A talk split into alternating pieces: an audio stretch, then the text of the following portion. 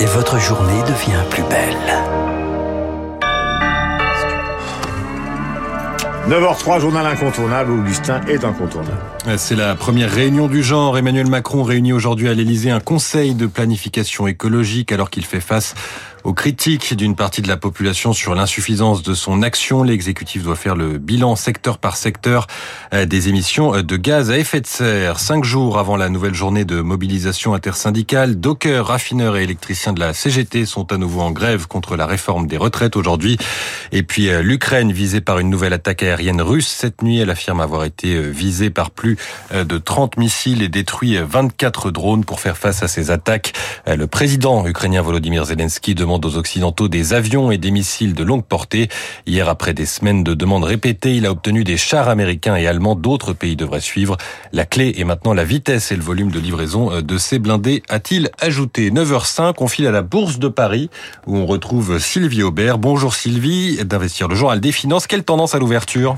Bonjour Augustin, bonjour à tous. Eh bien, la séance du jour devrait être un peu plus, animée pardon, que celle d'hier. Nous sommes en pleine période de publication de résultats des deux côtés de l'Atlantique et le marché va donc distribuer des bons points ou des blâmes. Alors hier, Wall Street, ATT et Boeing ont par exemple été salués.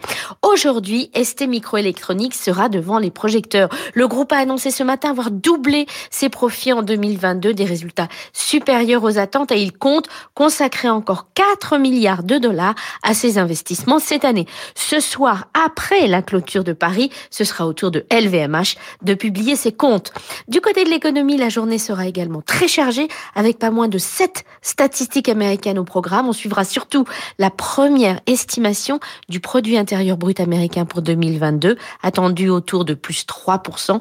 Et toutes ces données permettront d'en savoir un peu plus sur la situation économique des États-Unis à une semaine de la réunion de la Fed. Sylvie Aubert, Investir pour Radio Classique. Merci Sylvie, il est 9h06 sur Radio Classique. Tout de suite, on retrouve Franck Ferrand. Voilà Augustin, donc tous les matins, le journal incontournable. Franck, bonjour. Bonjour Guillaume, bonjour à tous.